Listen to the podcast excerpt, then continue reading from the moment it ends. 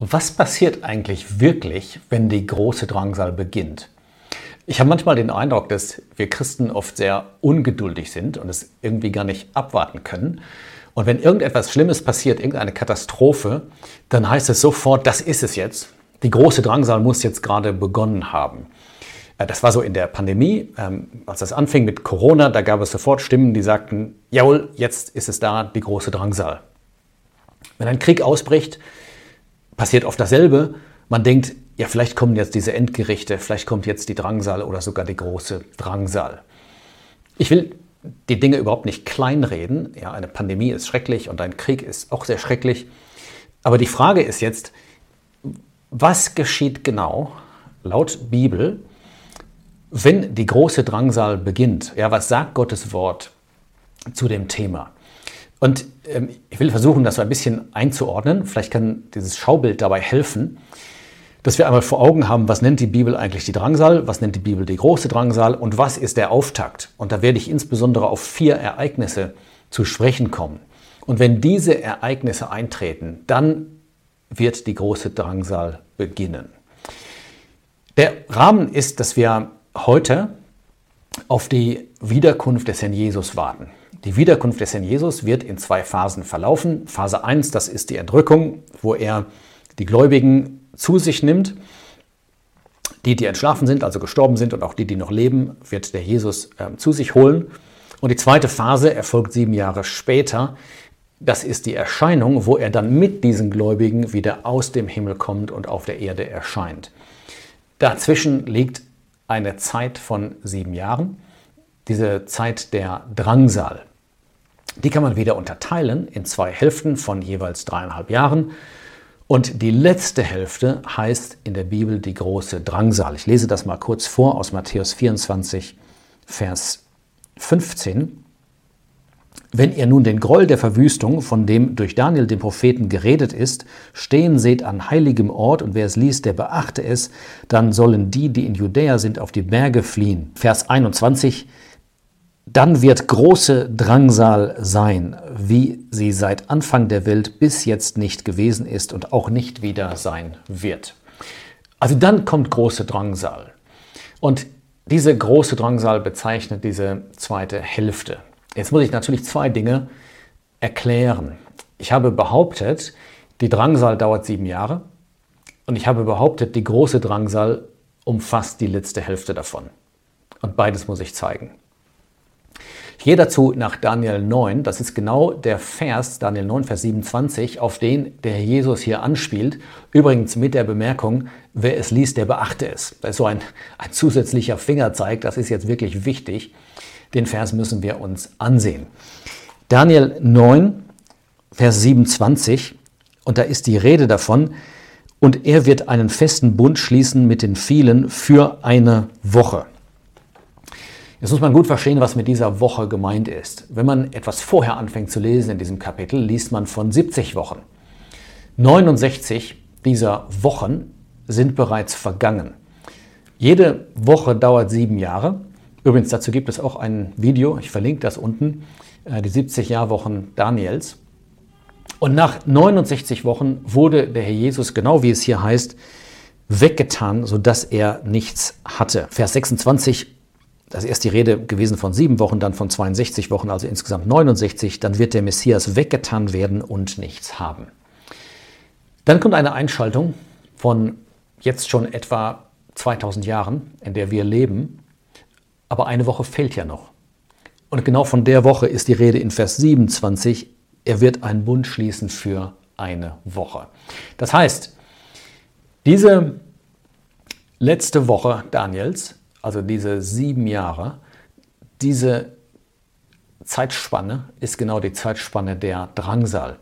Woher wissen wir das? Ja, weil der Jesus sich in Matthäus 24 darauf bezieht. Wenn er von dieser großen Drangsal spricht, dann sagt er, die beginnt, wenn der Gräuel aufgestellt wird. Und hier lesen wir, dass das geschieht in der Mitte dieser Woche.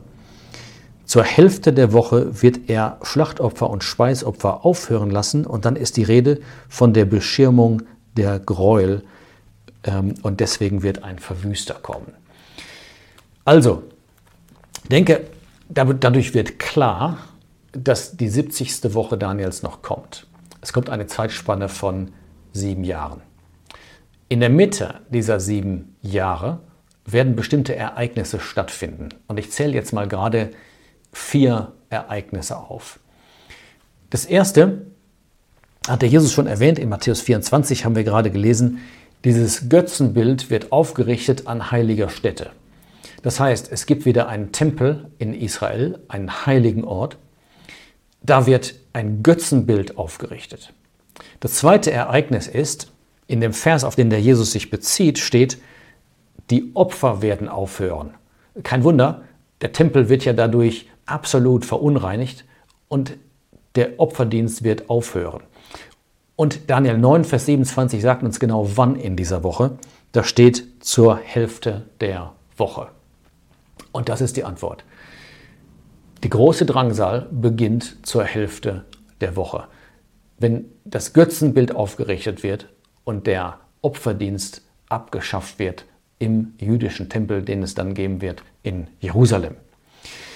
Dann passiert ein drittes Ereignis, und das haben wir eigentlich schon gesehen in der Serie zur Offenbarung in Kapitel 12. Da ist die Rede davon, dass ein Kampf entsteht im Himmel und Satan wird aus dem Himmel geworfen auf die Erde. Und das passiert auch in der Mitte dieser Woche. Warum? Offenbarung 12 sagt es, Vers 7, es entstand ein Kampf im Himmel. Michael kämpfte gegen den Drachen und der Drache äh, bekam nicht die Oberhand und seine Stätte wurde nicht mehr im Himmel gefunden. Vers 8. Er wurde nach Vers 9 auf die Erde geworfen. Aber es heißt dann, dass der Drache danach die Frau verfolgt, also die treuen übriggebliebenen aus dem Volk Israel, insbesondere aus Juda. Und diese Verfolgung dauert nach Vers 6, Offenbarung 12, Vers 6, 1260 Tage, also dreieinhalb Jahre. Und deshalb geschieht dieses Ereignis auch in der Mitte der Drangsal. Satan wird aus dem Himmel geworfen, danach verfolgt er Israel dreieinhalb Jahre. Also bis jetzt haben wir drei Ereignisse.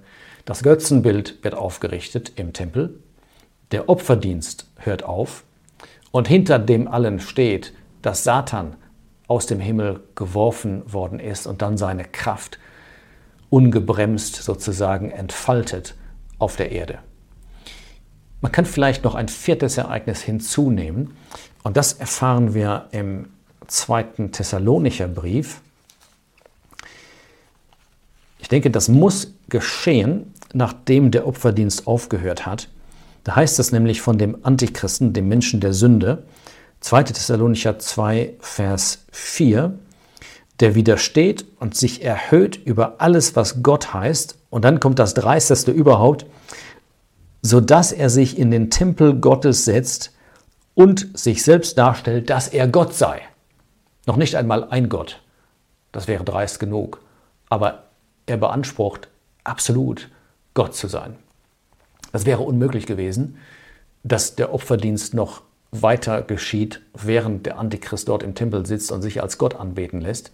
Das heißt, es muss geschehen, nachdem der Opferdienst aufgehört hat, wahrscheinlich zur Mitte oder sehr bald nach der Mitte der Drangsal, also dem Beginn der großen Drangsal.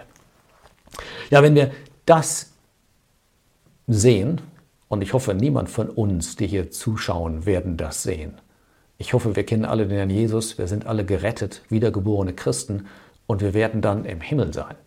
Aber wenn diese vier Dinge geschehen, dann ist die Mitte der Drangsal da, dann beginnt die große Drangsal.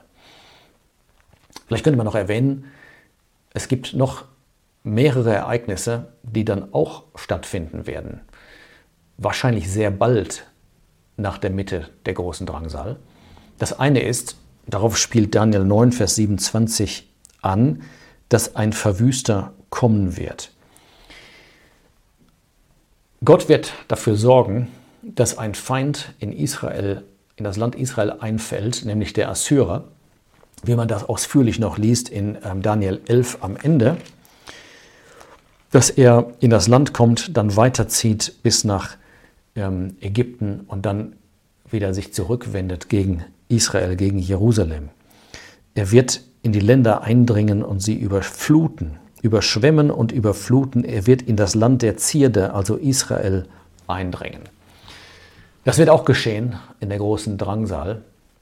Außer der Schreckensherrschaft des römischen Diktators, der Herrschaft des Antichristen, dieser ganzen totalitären ähm, Herrschaft, in der die Menschen tyrannisiert werden. Dazu wird kommen, dass der Assyrer von Norden das Land ähm, überschwemmt.